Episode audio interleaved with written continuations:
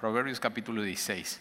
Eh, dice, del hombre son las disposiciones del corazón. Esta palabra disposiciones como que no lo usamos mucho, ¿no? Así como, como, que disposición, pero realmente es los propósitos. Y, o sea, la Biblia cuando habla de propósitos no dice que está mal que tengamos propósitos. Eh, otra cosa, o sea, está muy bien tener propósitos y planes. De hecho, eh, si tú ves eh, el apóstol Pablo, era un hombre que planeaba mucho, ¿no? Y, él ya sabía, ¿no? Qué ruta iba a recorrer, qué iba a hacer, pero al final él estaba en las manos de Dios y ves cómo Dios puede cambiar de pronto sus planes, ¿no? Que leyendo el libro de Hechos eso es lo que ves. Entonces, una de las cosas que tienes que aprender a hacer en tu vida es sí tener propósitos, planes y metas. Está muy bien ser organizado, eh, pero ojo, eh, no, no vayas a poner eso como un Dios en tu vida, de que si no, o sea, si no sucede eso, entonces ya toda mi vida se me viene abajo, sino del hombre son los planes o los propósitos del corazón, más, a, mí me gusta más pero, ¿no? Eh, o más de Jehová o pero de Jehová es la respuesta de la lengua. Entonces al final tú tienes todos tus planes, toda tu agenda, todas tus, ideas de qué quieres hacer con tu vida, pero al final Dios tiene la última palabra en tu vida. Entonces tienes que siempre estar dispuesto a que Dios cambie tus, tus planes tu día, tu semana, tu mes, eh, es más, tu carrera profesional. Eh, hay una historia que Jaime, mi pastor, cuenta, que cuando se iba a inscribir para la universidad en Estados Unidos, él es eh, de allá gringo, pero si lo conoces parece más mexicano, no de la cara, sino cómo habla y, todos sus dichos y, sabe un poco más de historia que todos los que estamos de pronto aquí congregados. ama a México, pero él tenía planes de estudiar una carrera, pero cuando llega y se va a registrar, eh, él simplemente escribe idiomas y pone español. Él no tenía ese plan. O sea, fíjate, tremendo. O sea, es una historia tremenda. Y de pronto cuando él no sabe por qué puso eso y dice, bueno, pues ya lo puse y se pone a estudiar español sin él saber que iba a ser enviado a México a predicar el Evangelio y a plantar iglesias y instruir a otros para que hagan eso mismo. Entonces siempre tienes que estar así. Eh, están bien tus planes, están bien tus propósitos, pero tienes que dejar que Dios decida, que Él diga sí, no, por qué. Por eso de pronto cuando alguien eh, está estudiando una carrera eh, o está muy preocupado por no saber qué va a estudiar, tienes que saber que, o sea, escoge lo mejor, o sea, de la mejor manera, con todas las herramientas que tengas, pero al final tú vas a hacer lo que Dios quiere que tú hagas en tu vida. Entonces puedes como que descansar en eso. ¿no? De pronto ya no es tan, tan importante eso, sino lo importante entonces para un joven es seguir a Jesús. Eh, porque del hombre son las disposiciones del corazón o los planes del corazón, pero al final Dios tiene la última palabra en tu vida si le has entregado a Jesús tu vida. Versículo 2, todos los caminos del hombre son limpios en su propia opinión yo este, eh, como que este versículo le digo que es el, efecto del, moco. Eh, y dices, tal cosa, ¿de qué hablas? Como sí, eh, ¿nunca te ha pasado que estás platicando con alguien y trae un moco? y esa persona no se da cuenta que trae el moco y tú estás así nada más y no puedes dejar de ver eso. puedes ver toda la persona, pero nada más estás así como y dices, o sea, o sea, ¿cómo le, o, sea, ¿qué harías? ¿No? ¿Se lo quitas? o, un Kleenex, o, eh, eh, pero de pronto hay, esta es la tendencia del ser humano, que todos los caminos del hombre son limpios en su propia opinión. O sea, nuestra, nuestra naturaleza es nunca nosotros darnos cuenta de nuestros errores o de nuestros problemas o de nuestros fallos o nuestros defectos Siempre somos muy buenos para ver a los demás, pero no eres muy bueno de pronto para verte a, ti mismo. Y es parte de nuestra naturaleza caída. Y entonces todos los caminos del hombre son limpios en su propia opinión, pero Jehová pesa los espíritus. Esta, esta palabra pesa es sondea o, evalúa. Dios, o sea, Dios todo lo ve y Dios todo lo sabe. O sea, y, y entonces por eso tú y yo necesitamos la palabra de Dios. Por eso es tan tremendo Proverbios, porque tú lees Proverbios y dices, híjoles, yo soy. O sea, yo de pronto hablo de más, de pronto digo lo que no, y, de, pronto te das cuenta, yo soy el que tengo el moco. Y así, y, ahora, ¿cómo te das cuenta? por un espejo, y la palabra es un espejo, pero muchas veces te das cuenta porque Dios pone a tu lado amigos, esposa, esposo, hijos, familiares. Y entonces, si, si, tú amas a alguien y tiene un moco, no, no nada más lo estás viendo, sino le dices.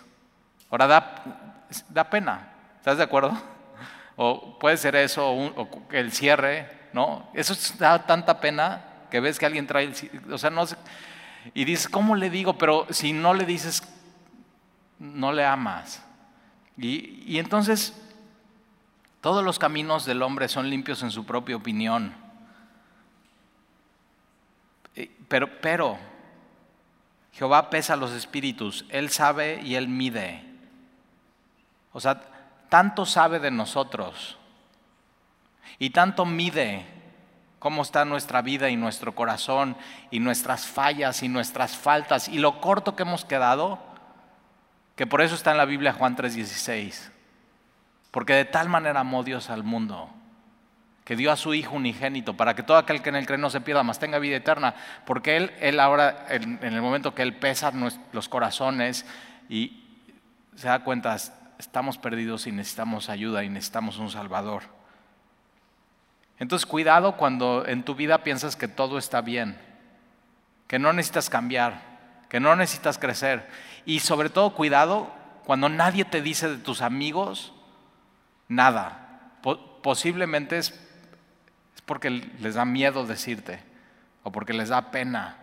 Y tú tienes que dejar siempre esos canales para que ellos vengan y te puedan decir. Todos los caminos del hombre son limpios en su propia opinión, pero Jehová pesa los espíritus. Entonces, ¿qué tenemos que hacer? Versículo 3, encomienda a Jehová tus obras. Entonces, fíjate, si los planes, o sea, tienes los planes o tus propósitos, tienes eh, los caminos del hombre y, Dios todo lo mide y todo lo sabe, sabiendo estas cosas, lo que tienes que hacer es encomendar a Jehová tus obras. Eh, y esta palabra encomendar aquí eh, en el hebreo es rol, que es, no es sushi roll, ya tienes hambre. Pero es eso, es, es, es rodar o rolar y, habla de tus obras, habla de tu trabajo, de tu vida, de todo, o sea, todo lo que te, hace trabajar, todo lo que te hace sudar, todo lo que cargas, todo el ser papá, eh, o sea, todo eso, todo eso, todo eso. Entonces, el, consejo de Proverbios es, toma todo eso y ruédaselo a Dios. Ahora, a veces cuando ya no aguantamos, somos muy buenos para rodárselo a Dios. Señor, ahora sí, ya, o sea, ya no puedo. Y pum, se lo ruedas a Él. Y ya sigues tu vida y todo. Y dices, no, está bien. Pero de pronto cuando se complica algo así, vas, lo tomas y tú lo quieres hacer en, en tu fuerza. Y, entonces, esta palabra encomendar no solamente es una vez, déjalo ahí, sino es déjalo ahí y déjalo ahí. Y cuando tengas la tentación de ir a tomarlo, no, vuélvelo a poner ahí. Déjalo ahí, deja ahí tu vida, deja ahí tu camino, deja ahí tus cargas, deja ahí lo que, lo que te preocupa, lo que te aflige. Déjalo ahí. Entonces piensa hoy en eso, ¿qué, qué, o sea, ¿qué, qué estás cargando? que es demasiado peso para ti. Y a veces Dios pone en nuestras vidas cosas que es demasiado peso para, para nosotros, para que hagamos eso. Señor, te lo, o sea, te lo ruedo. Ahí te lo dejo. Encárgate tú, Señor. Y entonces encomienda a Jehová tus obras. E, incluye tu trabajo, ¿eh? si estás trabajando, tu chamba, tu día a día. Así, ruédaselo pónselo a Él y vas a ver lo que sucede. Es, increíble. Encomienda a Jehová tus obras y tus pensamientos serán afirmados. Eh, entonces, fíjate, todo esto incluye tus propósitos, tus caminos y tus pensamientos, todo eso, todo ese paquete, propósitos, tus planes, tus pensamientos y tus caminos, ruédaselos a Dios. Y entonces Él, Él, Él afirmará tus planes. O sea, ¿te quieres sentir seguro con tu vida y dar pasos firmes? Nunca has sentido como que dices, como que no estoy dando pasos firmes en mi vida. Ok, ¿te quieres, quieres dar pasos firmes? Está bien, planea todo lo que tienes que planear. Está bien, piensa. O sea, piensa, piensa, piensa en tu vida. Pero todo eso lo tomas y se lo pones a Dios. Acuérdate, Él es todopoderoso. Tus pensamientos serán afirmados. Y entonces vas a poder dar pasos firmes en tu vida. Versículo 4, todas las cosas ha hecho Jehová para sí mismo él, es el creador. Él te hizo para Él mismo. Y, por eso podemos decir eso, eh, somos suyos. Somos suyos. Y, Dios dice eso, es que son míos. Pero entonces Él pone, las, él pone las reglas. No me puedo dirigir solo. Entonces mi plan tiene que ser su plan, mis pensamientos tienen que ser sus pensamientos, mi camino tiene que ser su camino, porque todas las cosas ha hecho Jehová para sí mismo. Y aún al impío, fíjate, al que no adora a Dios, al que no quiere conocer a Dios y al que está lejos de Dios, aún el impío, aún él, Dios lo hizo para el día malo. y es suyo.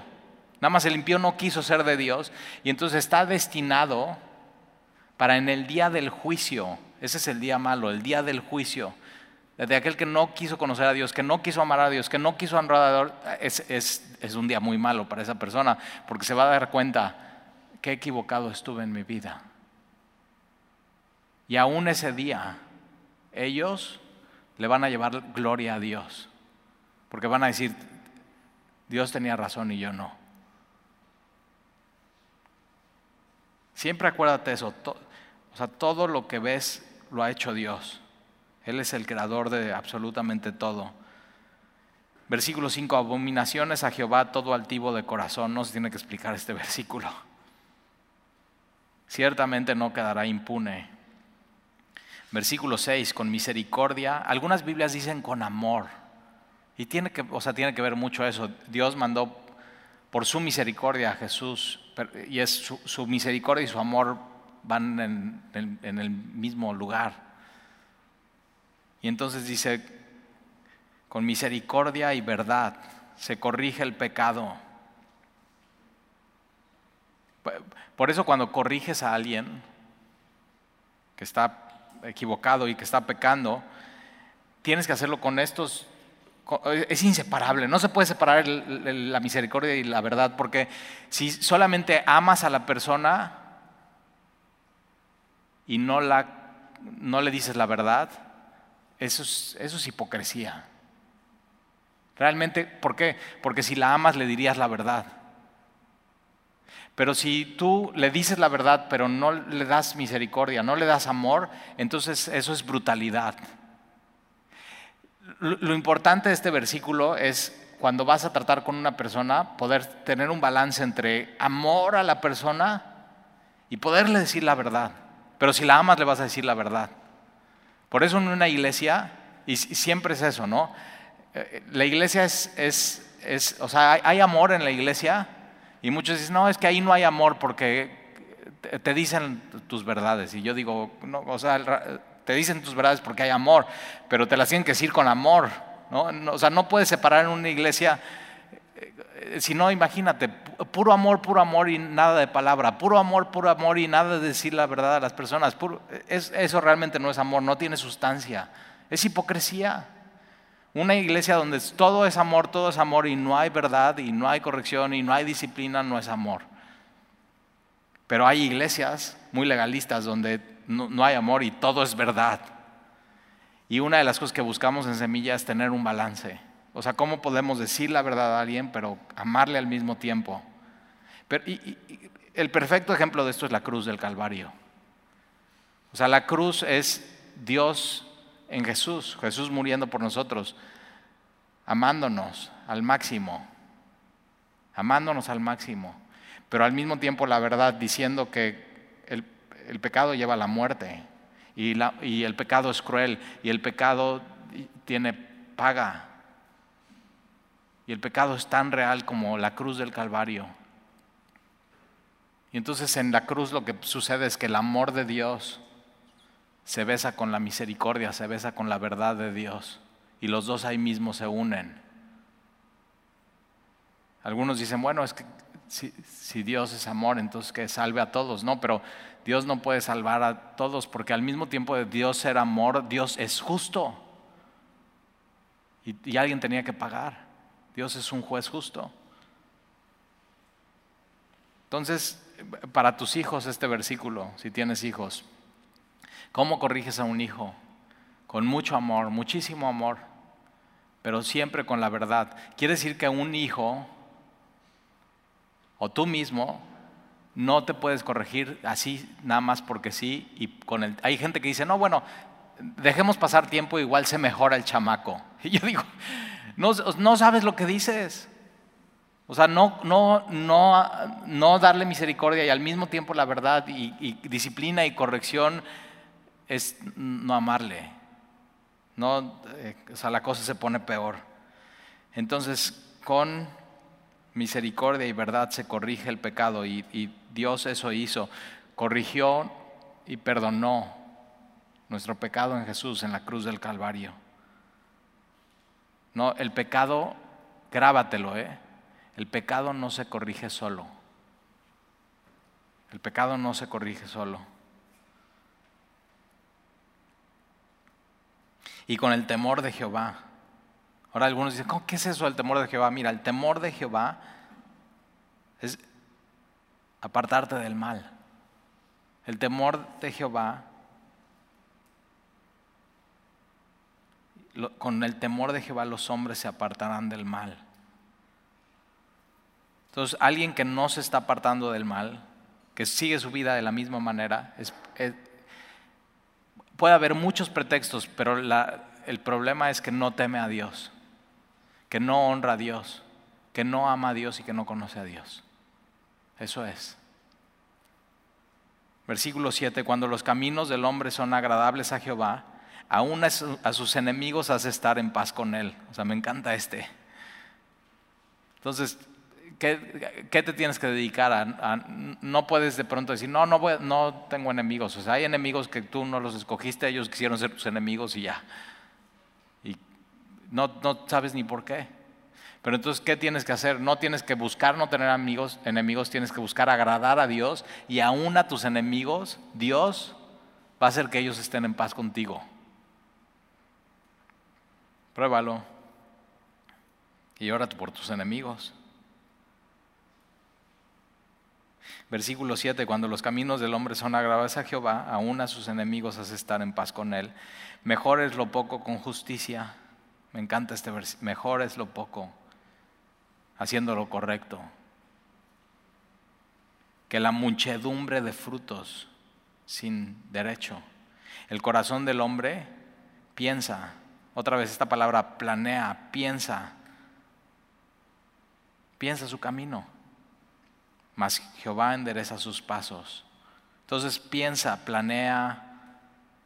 Pero acuérdate, el corazón es engañoso y a veces somos sabios en nuestra propia opinión, pero, si buscamos su sabiduría, Él, corrige.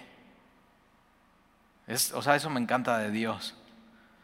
Entonces a veces puedes decir, bueno, yo, o sea, ya lo pensé muy bien, ya tomé consejo, creo que esta es la decisión, ya, o sea, ya oré. Y tomas ese camino. Bueno, ¿qué crees? Si vas equivocado, pero consideraste a Dios y, lo estás haciendo en la gracia de Dios, Él te va a tomar de tu mano y, va a cambiar tu camino. Es, yo le llamo eso equivocarse en la gracia. O sea, consideré a Dios, consideré todo y me equivoqué, pero me equivoqué en su gracia. Y entonces, ¿qué encuentras ahí? Pues amor y perdón y misericordia y verdad.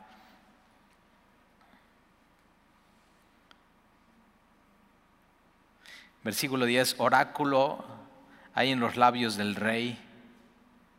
En juicio no prevaricará su boca. Peso y balanzas justas son de Jehová. Acuérdate, eh, Proverbios habla mucho de, cómo comportarte en tu negocio, en tu vida. Eh, comercio justo, Obras suyas son todas las pesas de la bolsa, abominaciones a los reyes hacer impiedad, porque con justicia será afirmado el trono. Los labios justos son el contentamiento de los reyes, y estos aman al que habla lo recto. La ira del rey. O sea, imagínate en estos tiempos, esto lo está escribiendo Salomón. Eh, si el rey se enojaba contigo, o sea, fíjate, la, ira del rey es mensajero de muerte. Si el rey se enojaba contigo, ahí no te llegaba un WhatsApp diciendo me enojé contigo o una carita así enojada, roja. O sea, te llegaba el mensajero con la espada. La ira del rey es mensajero de muerte, mas el hombre sabio la evitará. Entonces evita que el rey se enoje, evita que, o sea, no te metes en, no hagas enojar a la gente. Es, es pura sabiduría, versículo 15. En la alegría del rostro del rey está la vida y su benevolencia es como nube de lluvia tardía. En la Biblia tienes lluvia temprana lluvia tardía. La lluvia temprana era en el otoño, cuando se empezaba a sembrar, y entonces eso ayudaba a que la siembra se diera bien, pero la mejor lluvia era la lluvia tardía. Ya cuando estaba sembrado, ya a punto de la cosecha, viene esta lluvia tardía y hace madurar el fruto y es una cosecha abundante. Y eso es lo que Dios tiene para nosotros. Dios tiene para nosotros siempre la lluvia temprana, pero también tiene la lluvia tardía y la tardía es la mejor, entonces puedes esperar eso en tu vida.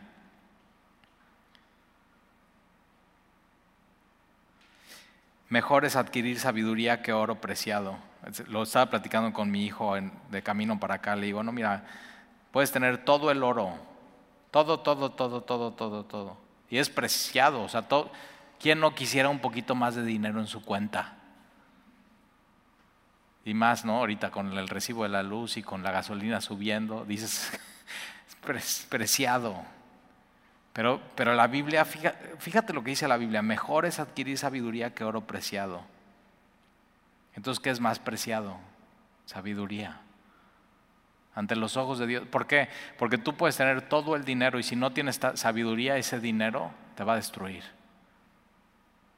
No lo vas a saber administrar. Te va a volver loco.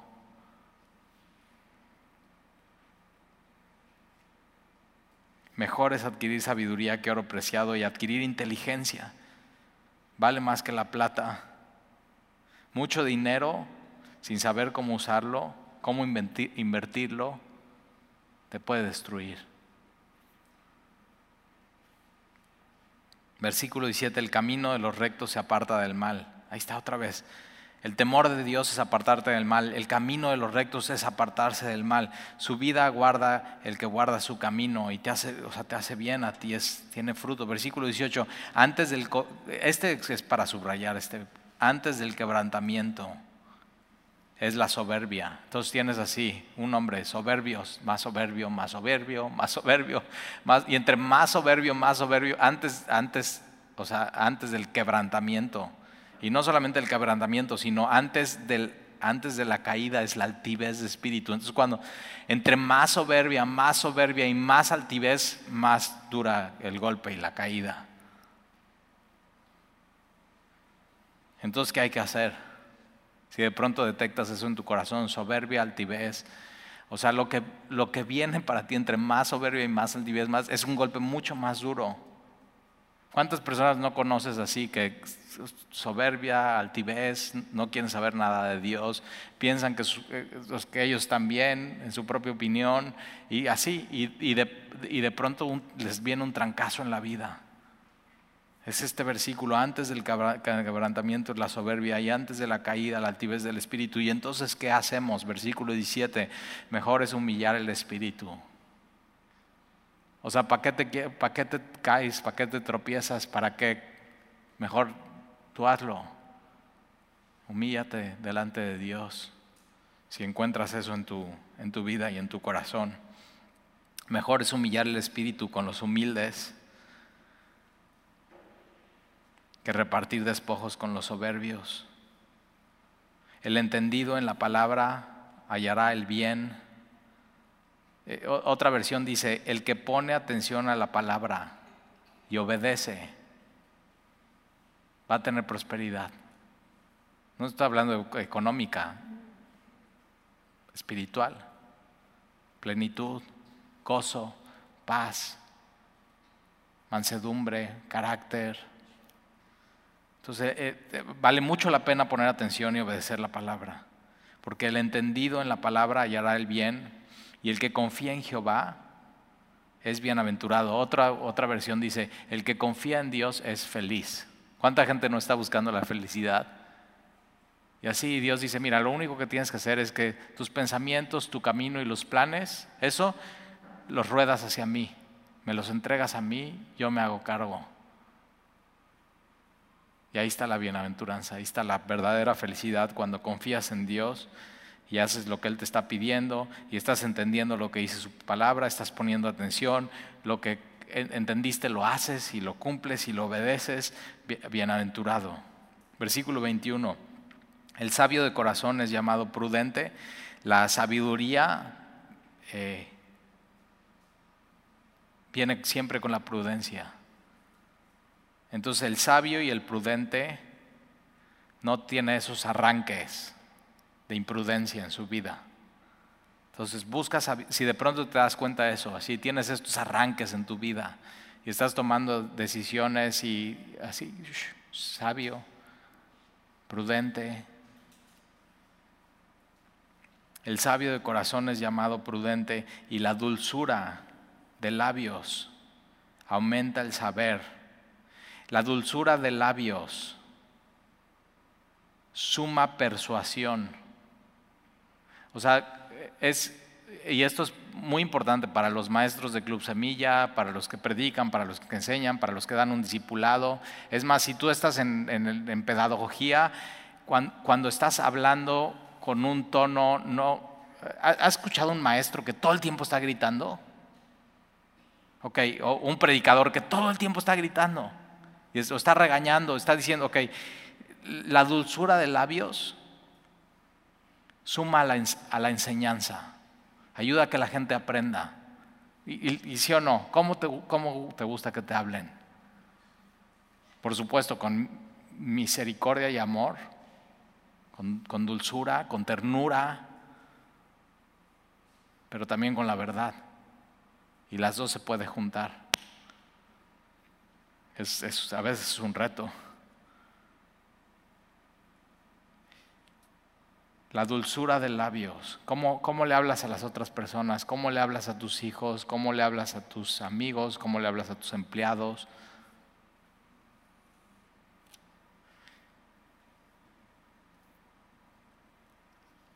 Acuérdate lo que vimos la semana pasada, la blanda respuesta, quita la ira. Y aquí lo mismo, y la dulzura de labios aumenta el saber. Versículo 22, manantial de vida es el entendimiento al que lo posee, mas la erudición de los necios es necedad. El corazón del sabio hace prudente su boca. otra versión dice, el corazón del sabio enseña a su boca a ser prudente. Entonces, si tú eres sabio y estás buscando sabiduría, tú tienes, o sea, tu boca no, tienes que controlar tu boca. No, o sea, no puede tu boca decir lo que sea. Tienes que de pronto, y nunca te ha pasado que dices, híjoles, ¿cuánto quisiera decir esto? Y, y tu corazón transformado por Dios te dice no lo digas. O sea, nada más no, no vas a edificar, no vas a amar a la otra persona, no, o sea, no, no va mejor así. Calladito te ves más bonito. Y tienes que, así, simplemente quiero ser sabio, quiero ser sabio. Y puedes tú decirle, enseñarle a tu boca a ser prudente. Tu corazón y tu boca son inseparables. Cuando te das cuenta que estás siendo imprudente con tu boca, estás diciendo cosas que no tienes que decir, estás diciendo malas palabras, es porque hay algo mal aquí en tu corazón. Y es, esta es la raíz del asunto. El corazón del sabio hace prudente su boca y añade gracia a sus labios. Panal de miel son los dichos suaves. Otra vez lo mismo. Fíjate, la dulzura de los labios no digas todo lo que tienes que decir, enséñale a tu boca a ser prudente. Y panal de miel son los dichos suaves. Ahora, la, miel, ¿te gusta la miel? Y no está hablando de miel de maple, no, miel, miel, miel pura. Y eh, eh, en, estos tiempos eh, la miel era lo más dulce que había. Era, si estabas cansado en medio de la batalla, los soldados, un poco de miel, abría sus ojos, estaban activos y les daba fuerza. Entonces fíjate todo lo que puede hacer tu boca con dichos suaves. Dulce, puede abrirle los ojos a alguien y darle fuerza, puede quitarle lo cansado a alguien, puede animar a otra persona, puede levantarlo, pero sobre todo, como cuando la miel toca tu boca, que es una caricia al tu paladar, esos, tus palabras pueden acariciar y abrazar a alguien, fíjate, ¿eh? aún con sana distancia, con tus palabras. Yo leo esto y digo, yo quiero eso. o sea, yo quiero así. Ahora, ¿quién era así? Jesús. O sea, el sermón del monte es eso, es misericordia con verdad, pero es mucha ternura. Y hasta, o sea, está diciendo Jesús para hacer el punto. Y si tú te das cuenta que tu hermano, así, tiene una, una paja en su ojo, primero saca la viga de tu ojo para que puedas tratar con la paja de tu hermano. Y todos están así entendiendo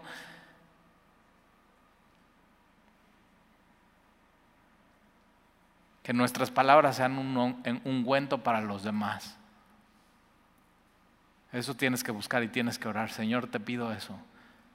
Que mis palabras sean un ungüento para los demás. Que sean como, como panal de miel. Suavidad, fíjate, suavidad al alma.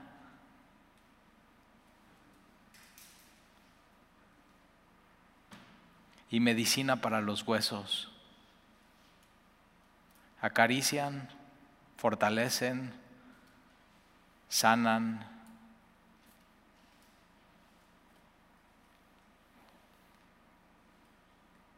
Versículo 25, hay camino que parece derecho al hombre. Ya vimos esto, ¿no? El instinto del hombre es todo, o sea, voy bien, voy bien, voy bien, voy bien, voy bien.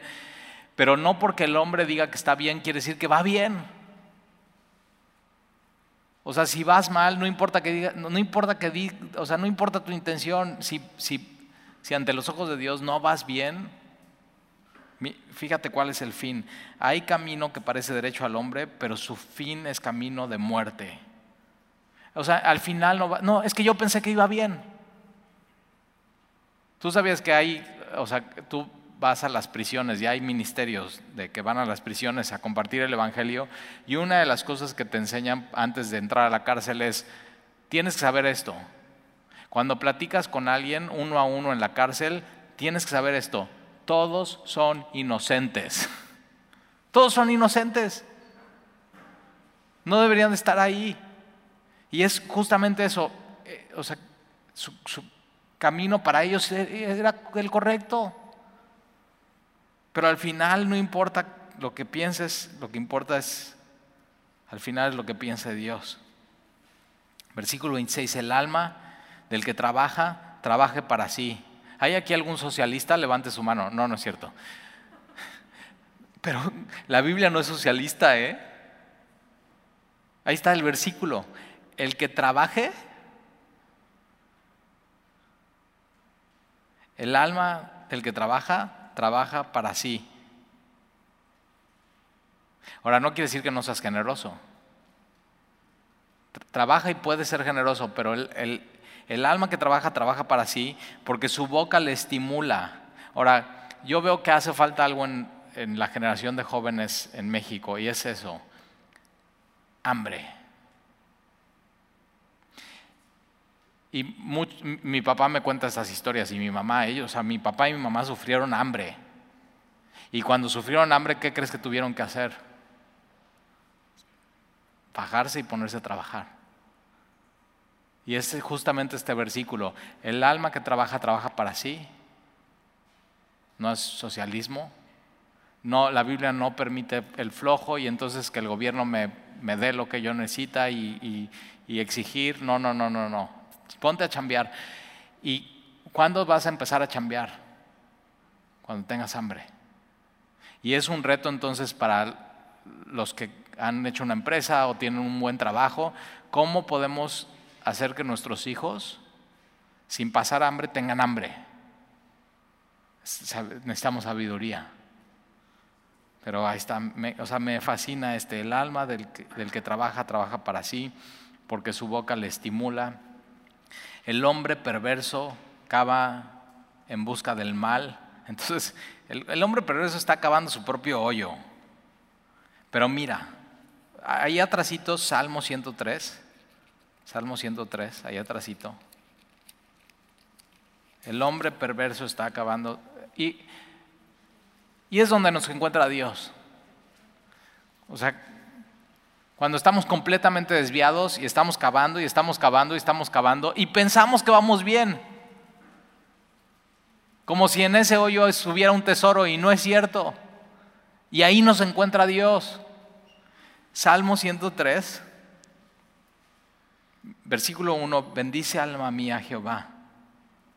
Y bendiga todo mi ser su santo nombre. Bendice alma mía Jehová y no olvides ninguno de sus beneficios. Él es el que perdona todas tus inequidades, el que sana todas tus dolencias, el que rescata del hoyo tu vida. Así nos encontró Dios.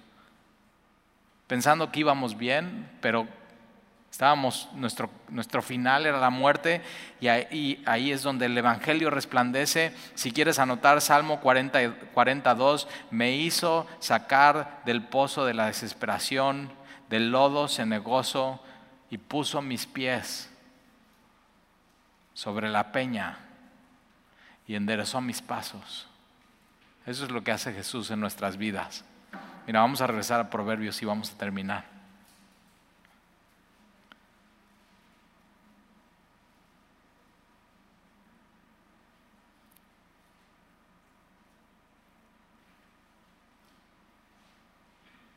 Versículo 27, el hombre perverso cava en busca del mal y en sus labios hay como llama de fuego otra vez la, lengua, fuego, veneno, espada. El hombre perverso levanta contienda. ¿Cómo? No con sus músculos, sino oralmente. Todo empieza así, oralmente. El hombre perverso levanta contienda. O sea, cuidado con, con todo el tiempo conflictivo, contienda, pelea. O sea, la Biblia está diciendo que una persona así al final su problema es perversidad. El hombre perverso levanta contienda y el chismoso. Ahora fíjate, ¿eh? en el mismo versículo, en esta pequeña lista, pone al perverso junto al chismoso. Entonces no seas chismoso. El chismoso se mete en lo que no le incumbre. Y el chismoso se mete entre personas a levantar contienda. El chismoso aparta a los mejores amigos. Nunca dejes que alguien se meta entre tú y tu mejor amigo. Nadie. No, entre tú, y tu, tu, amigo, o entre tú y tu esposa y tú tu esposo, no dejes que nadie se meta y ande de chismoso. El chismoso aparta a los mejores amigos. El hombre malo lisonjea a su prójimo. Otra vez, con, o sea, todo es con palabras, ¿te das cuenta? ¿Te das cuenta del daño que puede hacer la lengua y la boca? El hombre malo lisonjea a su prójimo. ¿Y qué? Estas son lisonjas, es eso que te dicen. Oye, qué, no, qué increíble, o sea, eres lo máximo. Que, por ejemplo, a mí me ha pasado, ¿no? Que voy así a predicar. Aquí en Semilla no me dicen porque ya me conocen mis pulgas, pero cuando de pronto me invitan a predicar otro lado y bajo y llega alguien y dice, no, no inventes, o sea, qué sermón, estuvo increíble, Dios me habló y yo así nada más, me estás lisonjeando. Y ve lo que dice la Biblia. Y tú y yo no necesitamos eso. O sea, si ya si, batallamos todo el tiempo con altivez y con orgullo y de pronto que alguien y llega así, te, o sea, te, te conectan una bombita y bien que te encanta y, así te quieren inflar. Y tú estás, ay, así, y se siente bonito, ¿sí o, no se siente bonito? Pero fíjate, entre más te inflen, más te inflen, más te inflen, más es la caída. Entonces, cuando conozcas a alguien así, mejor huye de esa persona. O sea, di, no, ya. Hay eh, un predicador que ya murió, pero dice que cuando se le acercaban y decían, oye, qué increíble sermón, él decía, no me digas, ya me lo dijo el diablo. Porque eso, altivez, orgullo, y el hombre así se quiere llevar la gloria, y Dios dice, no, mía es la gloria y no la comparto con nadie. Entonces la próxima vez que te así, y si a tu alrededor hay eso, que tu familia te está lisonjeando y tu familia te así, para eh, tu ego es una cultura tóxica en tu trabajo y en tu vida, así, no dejes eso, no dejes eso, no dejes que pase eso. Yo siempre cuando alguien así muy lisonjero, digo, algo me va a pedir. ¿No? O sea, ¿por qué? ¿Por qué habría de ser alguien así? ¿No? O sea, ¿qué me vas a pedir? Ya desconfío de así en la primera. Digo, Proverbios es mi libro favorito, mira. El hombre malo lisonjea a su prójimo y le hacen dar por camino no bueno. Altivez, orgullo. Cierra el hombre malo cierra sus ojos para pensar perversidades. ¿Has visto esta estatua del pensador que está así? Yo digo, ese es ese cuate. O sea, cierra sus ojos y está. ¿Conoces a alguien así que vas y le preguntas algo y le hace así? Mm, y cierra sus ojos, nada más está pensando, huye de él, huye, huye. Ahí está, fíjate. Cierra sus ojos para pensar perversidades y después muévele sus labios. Dice lo que pensó y efectúa el mal con sus palabras. Fíjate cuánto daño se puede hacer con los labios. Versículo 31, para los que ya se vacunaron, este es tu versículo. Arriba de 65 años. Y los que no se han vacunado tienen hasta arriba de 65, ahí está tu versículo, fíjate, versículo 31. Corona de honra es la vejez. Dice, Talí, ya me mataste, o sea, de 65 ya me estás diciendo. Pero otra versión dice, las canas son corona de gloria para los que andan en justicia. Entonces, en estos tiempos, cuando tú así te iban saliendo las canas, no te las pintabas. O sea, ¿por qué, por qué ceder tu corona? Entonces, cuando te empiezan a salir así tus canitas, así, di, ahí está, ahí está, ya estás mi, corona de, de honra los que caminan en justicia. Es de mucha honra eso. Entonces, ahí está, no te pintes las canas, te ves bien y te ahorras una lana. Corona de honra es la vejez que se halla en el camino de justicia. Mejor es el que tarda en airarse, el que tarda en enojarse. Está hablando de ira. ¿Te tardas o te enojas rapidito? Hay gente así que en la iglesia dice, no, no, así, y quitado de la pena, no, no, yo soy mecha corta. Y yo digo, no, tú eres un tremendo pecador y necesitas arrepentirte. o sea, como así, quitado la... No, yo soy mecha corta. No, a ver, fíjate lo que dice este versículo. Mejor es el que tarda en airarse que el fuerte. O sea, puedes tener así super mega músculos, pero si te enojas rápido, ¿de qué sirve tu fuerza física? No tienes una fuerza de carácter para controlarte. Dice, sí, tal, y por eso yo no hago ejercicio. No, bueno. Mejor es el que tarda en airarse que el fuerte, y el que se enseñorea de su espíritu o sea, el que tiene dominio propio, que el que toma una ciudad. O sea, es, mejor tener dominio propio y ser fuerte en autocontrolarte que conquistar toda una ciudad. Es mejor conquistar tu carácter. Es mejor tener templanza. Eh, eh, o sea, ¿de qué sirve conquistar reinos? Alejandro el Grande, sí, que o sea, conquistó regiones y ciudades y imperios, no podía conquistar su carácter. Y así todo el mundo decía, sí, Alejandro el Grande ha conquistado ciudades, pero no ha podido conquistar su carácter. Y la Biblia dice, no, o sea, ocúpate en conquistar tu carácter.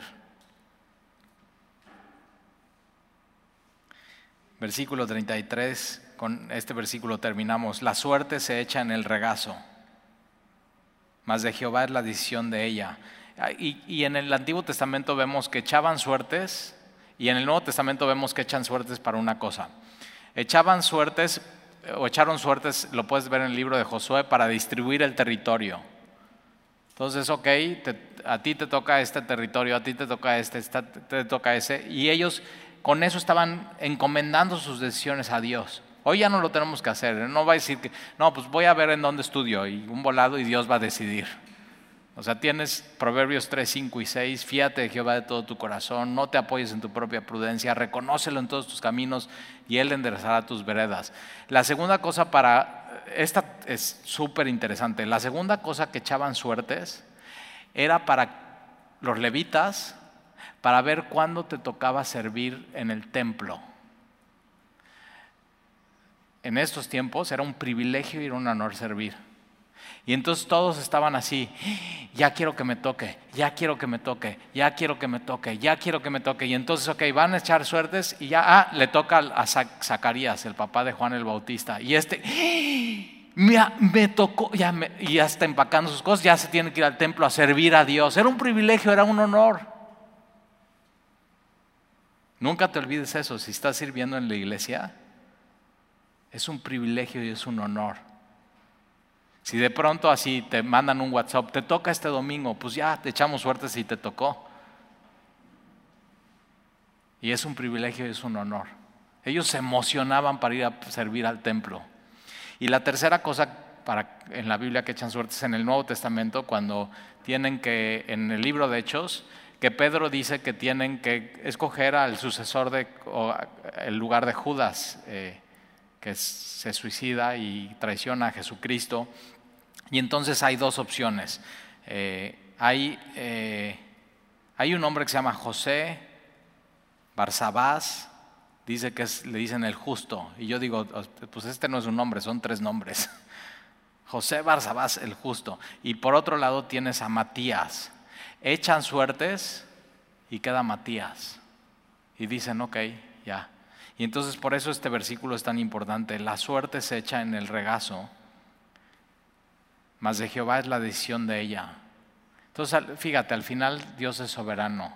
Al final Dios siempre tiene la última palabra. Al final Dios en su pueblo, en sus hijos, Él es el que escoge.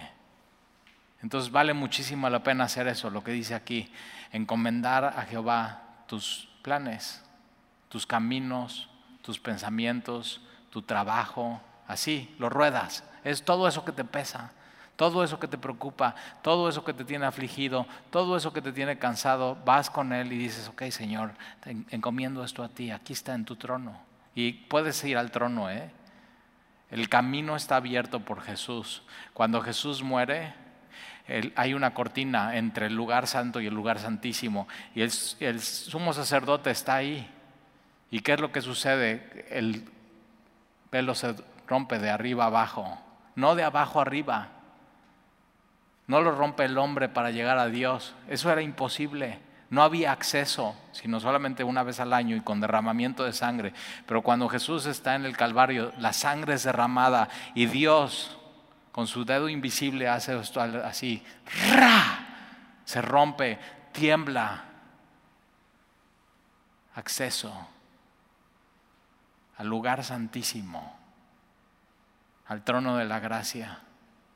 y ya sin derramamiento de sangre, porque un solo sacrificio, uno solo, uno solo, bastó para que tú y yo entremos una y otra vez, una y otra vez, una y otra vez. El Cordero de Dios que quita el pecado del mundo, que en Apocalipsis dice que ya está en el trono,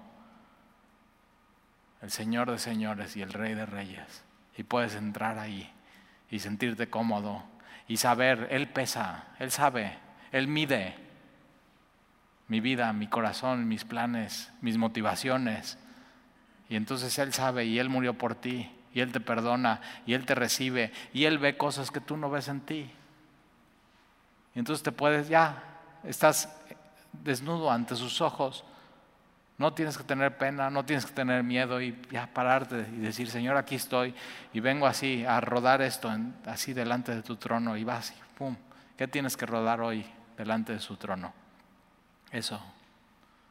Entonces ruédalo ahí, déjalo ahí y no tengas la tentación de ir otra vez a quitarlo. Él, él es Dios, Él lo hace bien, él, él es el creador. Él es el que hizo todo, Él te hizo a ti. Él hizo tus neuronas, Él hizo tu cerebro. Para que tú pienses y razones, Él hizo eso. Él conectó cada una de las cosas. Él hizo tu corazón, Él hizo tus emociones, Él hizo tus sentimientos. Entonces encomienda a Dios tu camino, tus pensamientos, tus planes, tus propósitos. Y sabes que sigue caminando, sigue, sigue caminando con Él y pon atención a su palabra y obedece su palabra. ¿Oramos? Señor, te damos gracias por, por tu palabra. Gracias porque es tan claro, proverbios en nuestras vidas. Y te pedimos, Señor, que podamos enseñar, primero con un corazón transformado por ti, a nuestra boca qué hablar y qué no hablar. Y te pedimos que nos des dominio propio, que podamos desarrollar fortaleza, Señor para someter nuestro carácter y nuestro, nuestro enojo y nuestra frustración, que podamos conquistar, no proyectos, no cimas, no deportes, sino nuestro ser, Señor. Y te pedimos que lo sigas haciendo en nuestras vidas. Y te pedimos, Señor, que pongas gente que te ame y que nos pueda hablar siempre con verdad, pero también con amor, sabiendo que al principio la disciplina no causa gozo, sino tristeza, pero al final, al final da fruto apacible de justicia y te llevará la honra y la gloria a ti, Señor. Gracias por esta hermosa iglesia que tenemos. Gracias porque podemos venir a alabar entre semanas, Señor, y amarte y bendecirte. Y síguenos hablando en tu palabra y te lo pedimos en el nombre de Jesús. Amén.